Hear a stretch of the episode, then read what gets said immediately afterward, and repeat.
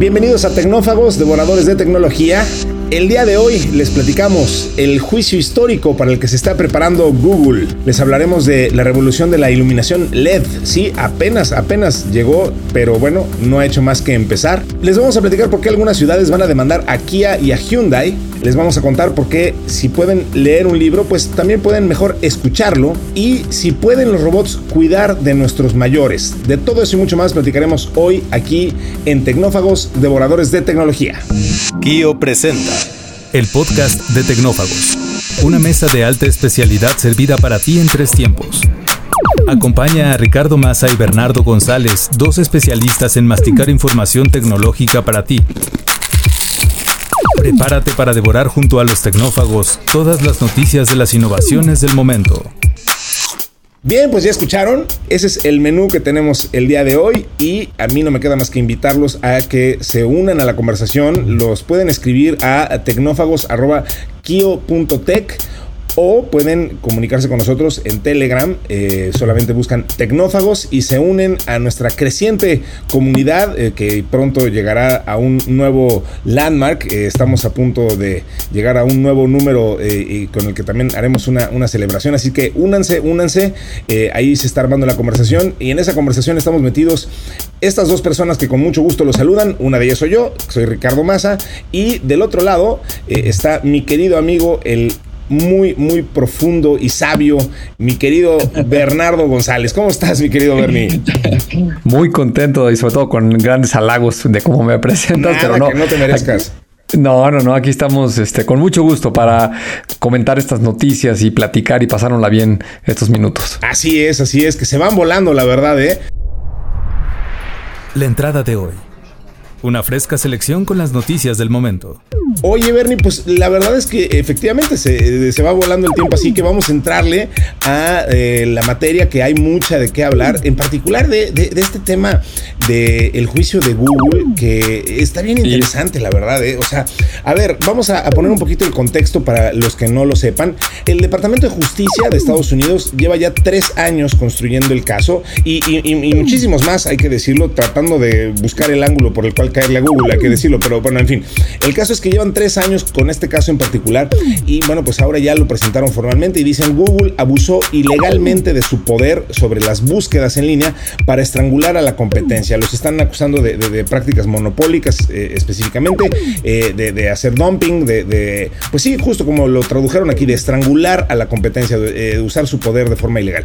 Google se prepara para afrontar este martes un juicio histórico que tendrá lugar después de que el Departamento de Justicia de Estados Unidos y algunos estados del país presentaran una demanda antimonopolio contra su matriz, la empresa Alphabet, por supuestamente violar la ley al usar su poder de mercado en las búsquedas para bloquear a la competencia. Obviamente el gigante de Internet, por usar el cliché, intentó paralizar la acción legal en su totalidad, pero Amit Meta, el juez de distrito de EU, ha determinado que el caso debe seguir adelante. A ver, estamos hablando, Bernie, el, juicio, por cierto, si alguien lo quiere seguir y buscar más información, sobre todo información legal muy precisa, eh, se llama US, o sea, Estados Unidos et al, en latín, o sea, US et al, o sea, y los demás, contra Google.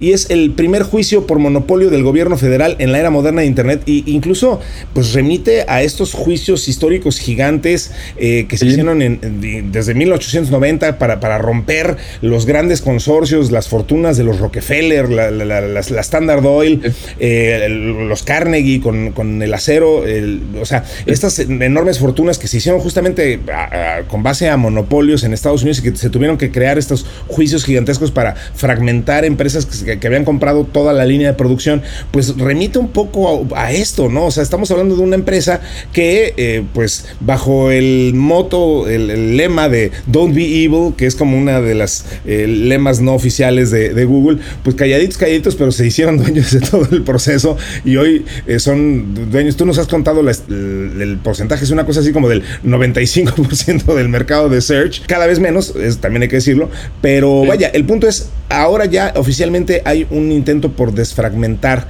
eh, y romper a, Google. ¿Qué, ¿Qué, qué, tu opinión también es esto, Bernie? ¿Y qué crees que vaya a pasar? Pues mira, ves este, crónica de algo que ya ha sucedido en el pasado. Este, como bien lo acabas de, comentar, si nos vamos a, remontamos a la historia de estas grandes compañías en donde principalmente el capitalismo es el motor que genera toda esta innovación en las grandes potencias económicas, principalmente Estados Unidos, donde algo que empieza como muy pequeño, como una empresa unas cuantas personas, ahora en la edad moderna les llaman startups, eh, un grupo pequeño, eh, empieza a tomar mucha fuerza, después empiezan a desarrollar cosas, luego compran otras compañías y acaban terminando por ser prácticamente dueñas de un sector hasta que se vuelven eh, pues inmanejables para fines de, un gobierno, de un regulador o de un controlador y por eso estas cuestiones de, tratar de separarlas, ¿no? Como, como bien acabas de decir, eh, la compañía Standard and Oil este fue una de las primeras que, se tuvo que separar. Fíjate que esa compañía la dividieron en 34 empresas este, muy, muy, complicado.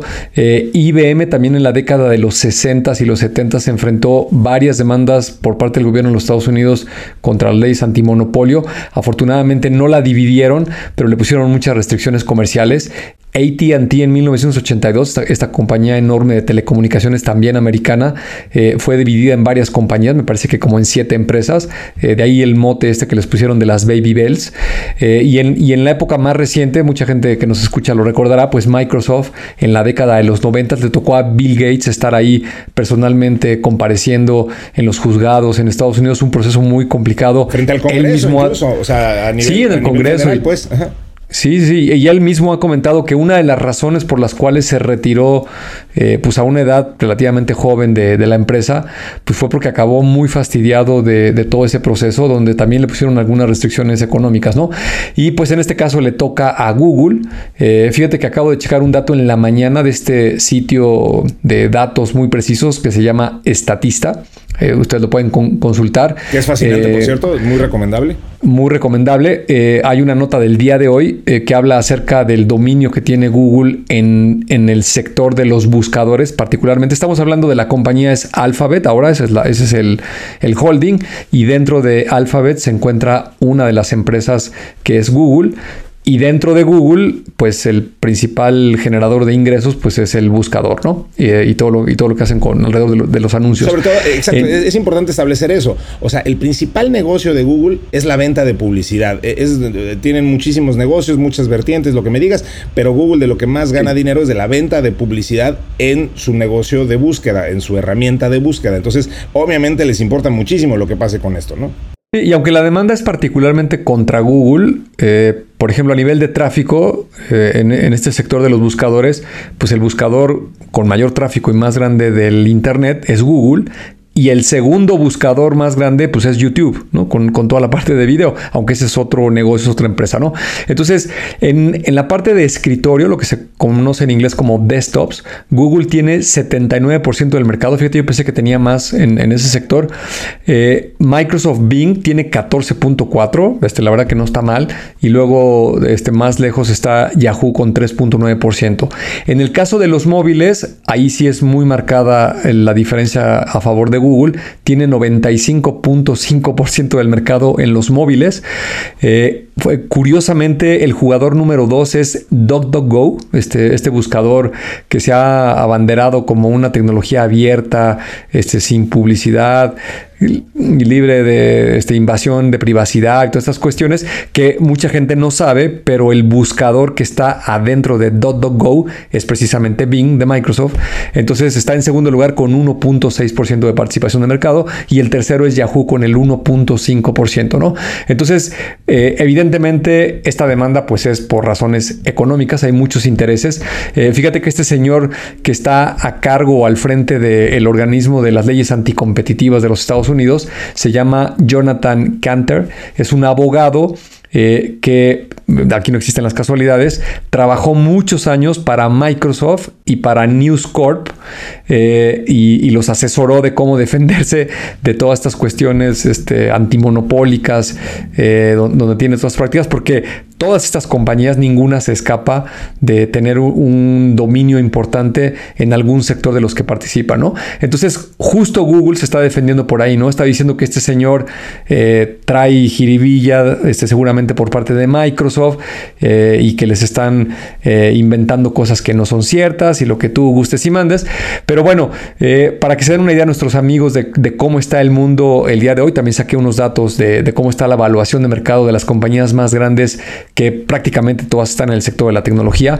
Eh, sigue estando Apple en el puesto número uno, 3.08 trillones de dólares. Cabe, destacar que Microsoft, eh, perdón, que Apple acaba de perder alrededor de 200 mil millones de dólares de evaluación porque se está rumoreando que China va a bloquear el mercado de la venta de iPhones en su territorio por una cuestión, eh, pues tal cual es una revancha, ¿no? Este, no, no, hay que darle más vueltas a las cosas, así como Estados Unidos bloquea a los chinos para que no puedan vender su tecnología en Occidente, pues también están haciendo lo mismo los chinos. Y es algo muy importante para Apple porque representa ingresos por cerca de 80 mil millones de dólares, ¿no? Entonces perdió 200 de evaluación.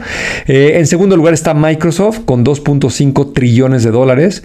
En tercer lugar está una compañía que no es tecnológica, que es Saudi Arabian, es una compañía petrolera. Saudi Aramco, eh, ¿no? Ajá, exacto. Aramco, que es, la que es este, propiedad de los, de los saudíes, de los, la familia real saudí, que son dueños de, de, absolutamente todo el territorio este, nacional saudí. Exactamente. Y pues el principal negocio es la producción de petróleo, 2.1 eh, trillones de dólares. Ahora, en el cuarto lugar está Alphabet, que es justamente donde está metido Google, y es 1.7 trillones de dólares. Amazon 1.4, casi 1.4 es, lo que está evaluado trillones de dólares. Y la que entró, acaba de entrar recientemente al sexto lugar de las compañías de más de un trillón de dólares, es nada menos y nada más que Nvidia, esta compañía que produce los GPUs. Eh, el gran momento que está viviendo por todo lo que está sucediendo con la inteligencia artificial. Y pues esas compañías, estas seis, son las que valen más de un trillón de dólares. Eso es justo lo que, lo que iba a comentar. Eh, y pues cualquiera de estas este, son sujetas a, cualquier tema este, de monopolio anticompetitivo, de malas prácticas, de lo que se te ocurra que pueda suceder. Ahora le toca el turno a Google. Y mira, yo lo que pienso particularmente, eh, pues es algo, es, es, algo hasta natural de esperarse, ¿no? Estas compañías crecen demasiado, desarrollan la tecnología, Creo que también en la parte tecnológica, eh, pues no es algo que puedas juzgarlo de que ha sido de manera tramposa. Creo que Google lo tiene bien merecido. Eh, déjame compartirte algo, creo que alguna vez te lo he comentado. Yo muchas veces he buscado algún contenido, me acuerdo que leí un artículo, que vi un video o alguna cosa, y voy al sitio que, lo produce, busco en el buscador del sitio, este, la revista, el periódico, el sitio de videos, lo que me digas, y pongo las palabras de lo que me acuerdo y no lo encuentro el contenido, ¿no? y me salgo y voy a Google y pongo las mismititas palabras y Google me da la liga de ese sitio donde está el contenido que estoy buscando. ¿no? Yo creo que acabas de describir la, experiencia que todos hemos tenido con, Google. Tú sabes que te has vuelto exitoso cuando tu marca se vuelve un verbo y, Google lo ha hecho extraordinariamente bien. Todos ya usamos la palabra googlear eh, y, en todos los idiomas se utiliza también. Entonces, eh, sí, efectivamente, nada, nada que no se hayan ganado, o sea, no se, no se impusieron absolutamente a nadie ni, ni, le obligaron a nadie utilizar el producto. Eh, creo que Larry y Sergey eh, lo que hicieron extraordinariamente bien, pues justo ellos eran estudiantes, diseñaron un algoritmo, encontraron una forma de organizar algo que estaba totalmente desorganizado, que era Internet.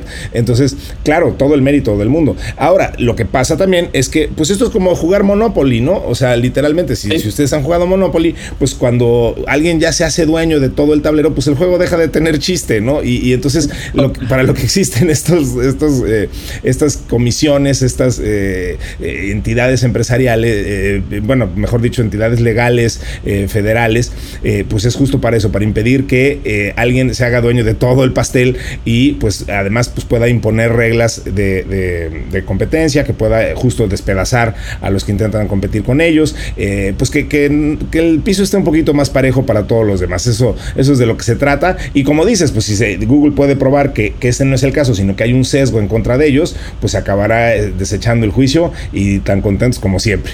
Así que estaremos siguiendo esto que es muy, muy, muy interesante. El plato fuerte, cocinado a fuego lento durante la semana. La siguiente nota, eh, así como esta anterior hablando del juicio de Google, me hizo sentir como si estuviéramos hablando de los juicios de 1890, pues esta Bernie me hizo sentir también que, parecía que estaba yo leyendo una nota de hace una década o más, pero vaya, el punto es que apenas estamos hablando del paso de batuta de la bombilla incandescente a el, al, LED, la, luz fría, eh, que es muchísimo más eficiente, eh, más económica y que además pues ya le dieron un premio Nobel a los creadores del LED en el 2014. Eh, pero bueno, eh, ahora la nota es que eh, después de reinar durante más de un siglo, pues la bombilla incandescente se vio obligada a renunciar a su trono a principios de este mes, apenas en Estados Unidos, porque la administración Biden implementó una norma largamente demorada, hay que decirlo, en virtud de la Ley de Seguridad e Independencia Energética de 2007. Entonces, esta norma lo que significa es que se prohíbe la venta de la mayoría, aunque no de todos, los tipos de bombillas incandescentes eh, eh, obviamente el gran ganador, como decíamos, pues es el, LED, que utiliza un 90% menos de electricidad. Insisto que es este, bueno, es, más, es más fría, dura 25 veces más eh, y, bueno, pues es mucho más amigable con el planeta. En fin, pues parece increíble que, estemos hablando apenas de esto, pero el Departamento de Energía espera que los estadounidenses ahorren colectivamente casi 3 mil millones de dólares al año en sus facturas de servicios públicos. pues digo, viva, vivan los LEDs, ¿no? Es algo que, hemos, una tecnología que hemos adoptado y abrazado con todo cariño porque pues efectivamente es mucho más eficiente, más barato, o sea, como que eh, ahí sí pocos puntos de discusión en favor de, de las bombillas incandescentes de toda la vida, ¿no? Sí, absolutamente. Fíjate que pretexto de la nota me puse a revisar este, la tecnología de cómo este, se fabrican y cómo es que funcionan las bombillas. Este, seguramente nuestros amigos que nos escuchan este, recordarán las clases de la secundaria. La verdad que me, sirvió de, de, refresco, pero pues sí es una tecnología muy vieja, ¿no? Resulta que el señor Tomás Alba Edison fue el que creó esta primer bombilla del año 1879 eh, y, como funciona básicamente un foco, estos este, bombillas incandescentes, es que tienen un filamento que se calienta con, con electricidad y alcanza una temperatura demasiado alta, son esas cosas que luego no prestamos atención, fíjate, 2500 grados Celsius es a lo, a lo que lo puedes levantar. Y cuando el filamento está a esa temperatura, eh, los electrones de los átomos empiezan a brincar a una órbita superior y eso es lo que hace que se liberen fotones. Los fotones son los que generan la, luz, la luminiscencia, ¿no? Y por eso una bombilla eléctrica produce luz. Pero pues imagínate, para calentar un filamento a esa temperatura, pues estás generando, estás consumiendo mucha energía eléctrica y también estás generando calor que se desperdicia. Digo, a menos de que estés eh, con un fin este, de para calentar alimentos o alguna cuestión así, el, resto de, los focos que están en una casa, en una empresa, etcétera, pues todo ese calor se está simplemente desperdiciando, ¿no? En contraste, los LEDs, que es una tecnología este, también eh, bastante antigua, es de, la, era de la electrónica moderna, no tanto como las bombillas, eh, el problema que tenía es que no iluminaba lo suficiente. Y justo en el 2014, que les dieron el premio Nobel a estos señores que acabas de mencionar, es cuando eh, se logra implementar una tecnología que hacen que a través de un semiconductor eh, estos electrones puedan brincar a una, una, órbita superior y produzcan el mismo efecto, ¿no? De que se, liberen fotones de luz y entonces generan eh, la, suficiente luminiscencia para que puedan alumbrar una habitación, etcétera, ¿no? Y hoy en día, pues tal cual lo que tú describiste, ¿no? Eh, son, consumen mucho menos energía, producen la misma cantidad de luz y son bastante veces más duraderos. Y fíjate que chequé un dato particular de México eh, y aquí el mensaje es muy importante para todos los que vivimos en este país.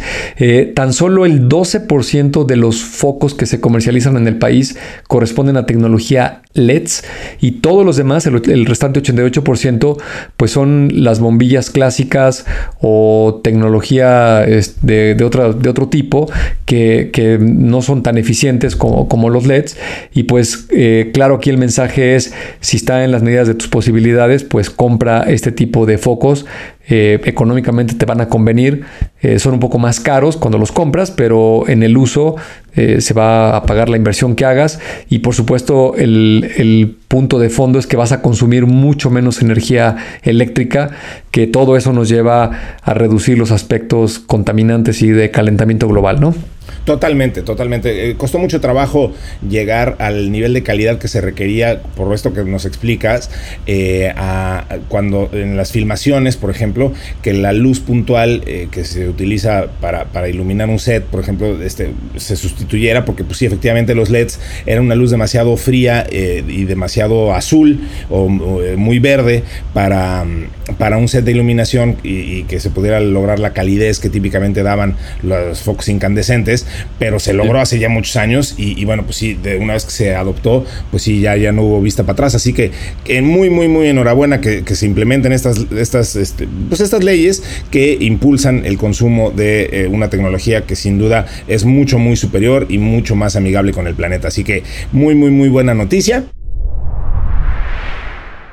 Bueno, Bernie, pues vamos con, con esto, eh, que es una, un buen ejemplo del poder que tienen y siguen teniendo las redes sociales para exponer las cosas, eh, así como en México y en muchos lugares de Latinoamérica nos encanta exponer a, la gente que se pone loca en cualquier lugar y luego, luego lo andamos bautizando como Lord o Lady, no sé qué. Eh, TikTok les dio hace ya un par de años, en 2021, les dio por eh, demostrar en particular a un, grupo, unos, unos chavos de TikTok empezaron a demostrar lo particularmente fácil que era eh, robarse un eh, autos de la marca Kia y Hyundai. Em, decían y demostraron en sus videos que no tenían instalada tecnología antirrobo básica y bueno pues esto empezó como, como videos pues divertidos etcétera eh, pero lo que provocó pues fue una alza en el robo de, este, de, estas marcas en particular y todavía más en particular de algunos modelos eh, específicos, eh, que, bueno, pues esto obviamente empezó a llamar la atención de, las empresas, etcétera, pero incluso llegó al punto de que algunas, eh, algunas ciudades de Estados Unidos, en particular Seattle, Baltimore, Cleveland, Nueva York, Chicago, San Luis y Columbus, demandaron o han demandado, porque esto es muy reciente, a Kia y a Hyundai, que son propiedad de la, de la misma empresa matriz, por vender automóviles sin inmovilizadores de motor.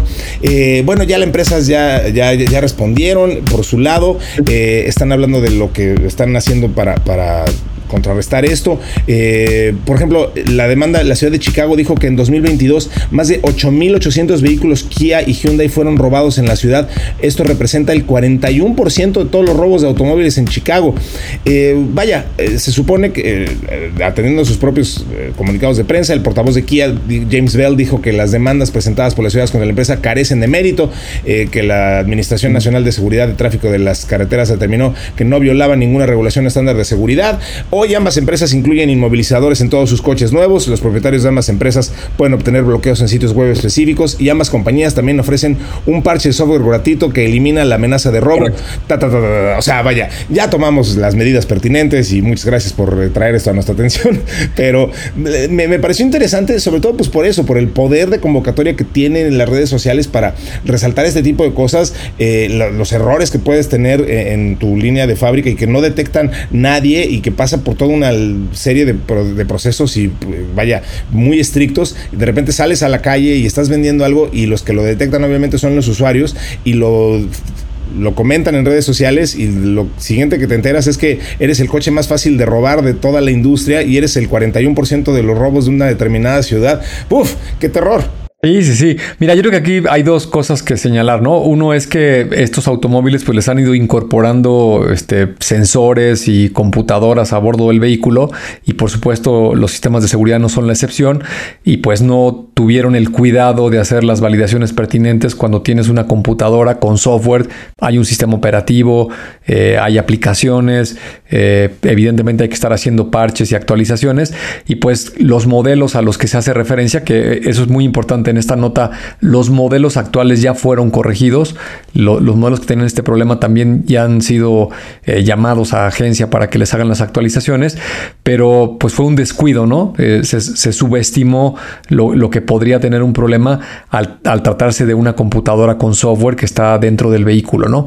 Y la segunda cosa es la que tú mencionas, ¿no? Hoy nos guste o no, pues vivimos en una época donde pues todas las líneas de comunicación que tenemos las personas, hablando de teléfonos móviles, eh, computadoras, las redes sociales, pues estamos hiperconectados y cuando alguien se da cuenta de algo eh, que es lo suficientemente interesante para el público en general, pues estas noticias corren como la pólvora y todo el mundo se entera de inmediato. Y aquí muy desafortunadamente pues las personas que, que se dedican a actividades delictivas o chavos que se les hace simpático este, ver el, coche del vecino es de una de estas marcas y pues por qué no voy a intentar abrirlo a ver si me lo puedo llevar eh, y pues, no son conscientes del problema en el que se están metiendo y, generan este, esta alza en los índices de, robos de estos vehículos, ¿no?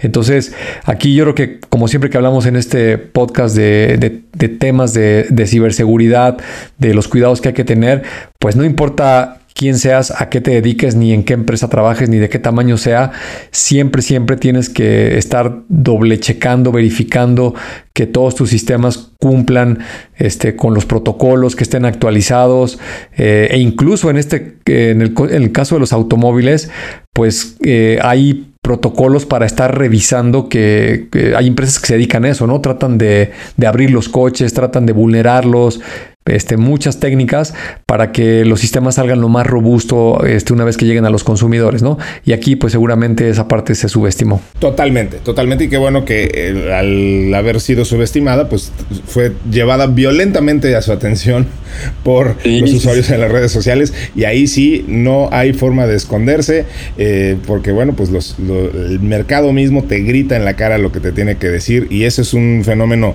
con el que hemos tenido que aprender a vivir y pues tomar decisiones muy, muy rápidas eh, al, respecto. Y creo que eso es algo muy positivo, la verdad.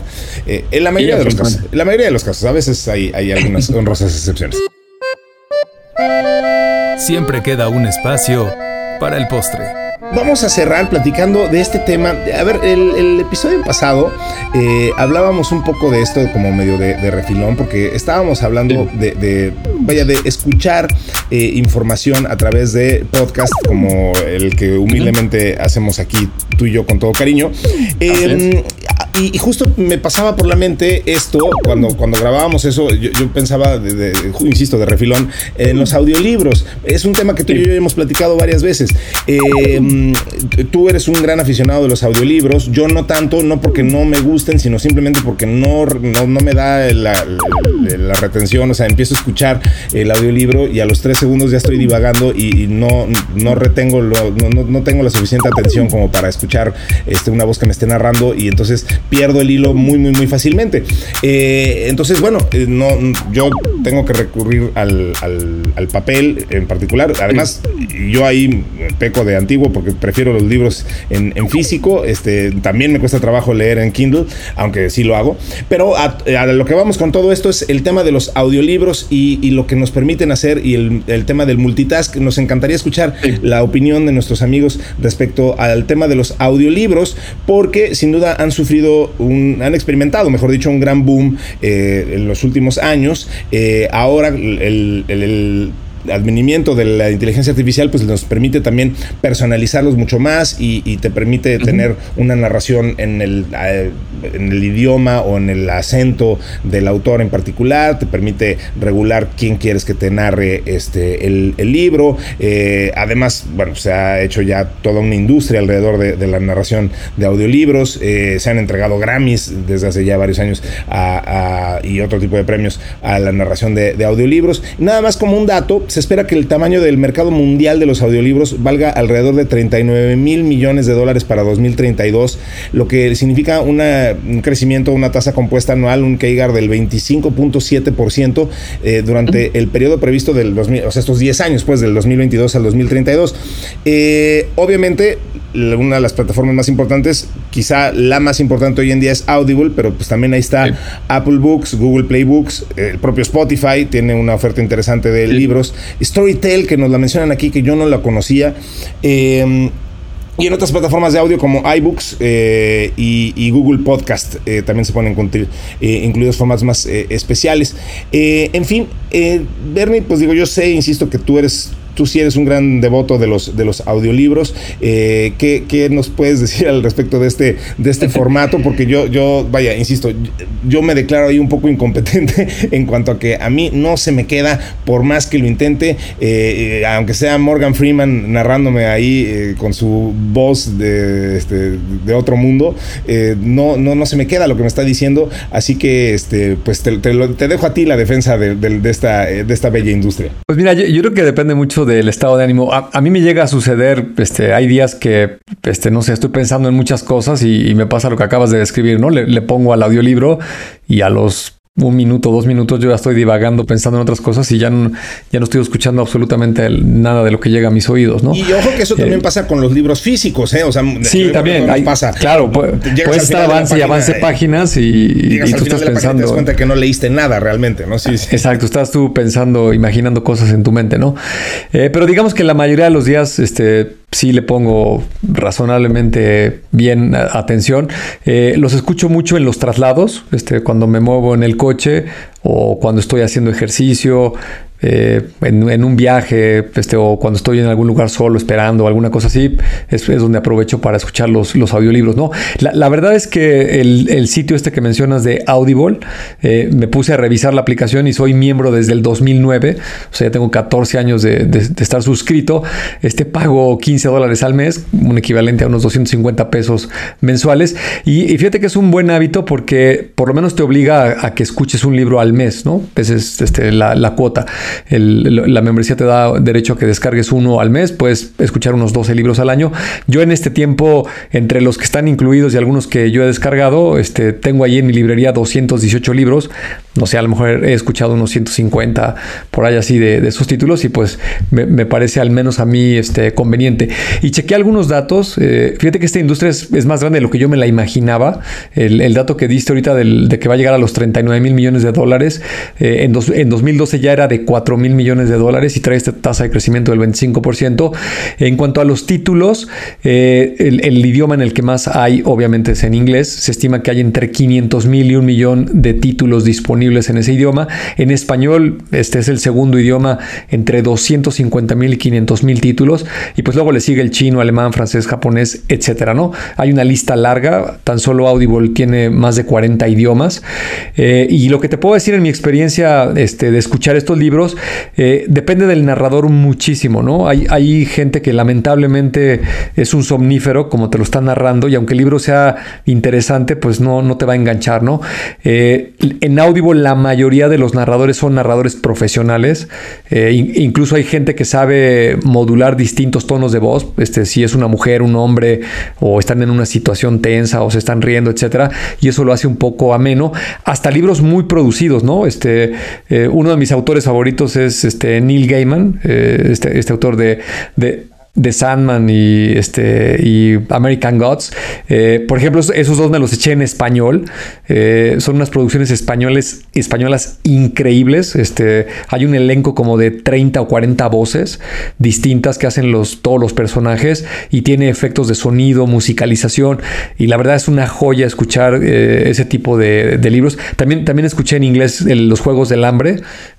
muy, muy producido con, con varios actores, muchas voces. Y la la verdad es que son fascinantes, son bastante entretenidos, ¿no? Y hay otros que son libros, si tú quieres, un poco más técnicos o de algún tema eh, profesional de empresas, administración, algo de tecnología. Eh, es un solo narrador, pero la verdad que lo hacen bastante bien y pues te, puede enganchar, ¿no? Eh, yo creo que aquí la recomendación es, si te acomoda el formato de, de, audiolibro, pues es bastante conveniente, pues porque es un formato que te permite hacer otras cosas mientras lo estás escuchando, ¿no? O sea, no tienes que estar como cuando lees en físico, este, con los ojos, este, que lo estás eh, asimilando con la vista, pues ahí no puedes hacer otra cosa más que estarle poniendo atención eh, a, las letras, ¿no? Para poderlo leer. En cambio, cuando es a través de los oídos, con, audio, eh, puedes estar haciendo ejercicio, puedes estar en un transporte, incluso a lo mejor en el tráfico, ¿no? Donde no, no se requiere mucha concentración para manejar, también lo puedes hacer, ¿no? tiene otra facilidad que, por ejemplo, los que no, no, nuestra lengua materna no es el inglés, muchos de estos libros, eh, porque son las primeras versiones que se liberan o lo que tú quieras, están en inglés y pues también eso nos ayuda pues ampliar el vocabulario, escuchar diferentes pronunciaciones, en fin, tienen bastantes conveniencias si le, si le encuentras el modo de, cómo escucharlo y pues es una gran herramienta para adquirir conocimiento y estar actualizado, ¿no? Lo cual me recuerda otra recomendación que yo haría, que no es muy popular con todo el mundo, es eh, utilizar una plataforma como Blinkist, que, no, sé si la, conozca todo el mundo, pero Blinkist lo que hace es que eh, resume libros, eh, sobre todo libros de, de negocios, y, o sea, no, agarra eh, libros de ficción, pues, pero hace resúmenes de libros que ya los hubiera yo querido cuando estaba yo estudiando, bueno, cualquier faceta de mi vida de estudiante, y, hace resúmenes muy buenos de, cada uno de estos libros. Ah, no, son resúmenes cortos, o sea, cada resumen tiene unas 10 o más cuartillas y, está organizado por ideas, pero la verdad es que son muy buenos y muy enfocados. y entonces ahí te puedes dar una muy buena idea de si el libro te gusta o no y bueno, la idea central y de ahí lo puedes ya decidir si lo compras o no, pero también ahora incluyen un formato de audiolibro, entonces eh, puedes escuchar el resumen del libro en unos cuantos minutos y es como si alguien te recomendara esencialmente el libro y te dijera de qué se trata y ya con base en eso tú puedas tomar una decisión de comprarlo o no. Entonces ahí es otra, otra plataforma de audiolibros, en este caso en una cápsula muy, muy, muy, muy condensada eh, que te da una muy buena idea de qué se trata el, el libro. Oye, Bernie, pero yo dije que ya nos íbamos y no es cierto, ya estaba yo olvidando dando aquí nuestra que gustada sección de la cafetería con todo lo que está pasando en inteligencia artificial. ¿Algo de la cafetería? Aquí tienen una dosis cargada de inteligencia artificial tenemos hoy el, tema de la inteligencia artificial asistiendo a los adultos mayores em, y, que es un, tema que está ganando muchísima relevancia porque pues en general el mundo entero está envejeciendo, Bernie. O sea, eh, digo, cada vez hay más eh, eh, adultos de más de 60 años, está creciendo una, una población, la población mayor de 60 años está creciendo más que ninguna otra. Se estima que se alcanzará más de 1.600 millones de, adultos mayores en el 2050 y esto obviamente está trayendo una serie de, problemas y de cuestiones eh, pues para lo que representa la carga social de estas personas, eh, lo, que lo que seremos estas personas eh, y, bueno pues lo que esto representa en términos de seguridad social, de muchas otras cosas, pero sobre todo pues justo la tecnología tendrá que estar muy enfocada al cuidado de, estas, personas de, estas personas. la inversión en China, por ejemplo, en robots para el cuidado de personas mayores es un un cambio transformador en la forma en la que las sociedades pueden abordar los desafíos del envejecimiento de la población. Eh, se están utilizando ahí plataformas de inteligencia artificial, pues justo eh, a, la vigilancia, al cuidado, a la compañía de, personas, de, adultos mayores, que eh, ya hemos platicado alguna vez de pasadita de lo que algunos adultos mayores vaya, reportan tener conversaciones y relaciones muy estrechas con inteligencia con algunos modelos de inteligencia artificial que los ayudan, a, los acompañan y les, pues, les, hacen, les hacen compañía, les hacen plática y pues eso no va a ser más que sofisticarse con el paso del tiempo, ¿no? Sí, absolutamente. Fíjate que es este, un mercado creciente, hay muchísima oportunidad alrededor de, todo este sector de los adultos mayores porque es una tendencia absoluta que está creciendo en todo el mundo. Fíjate que me puse a revisar datos de México.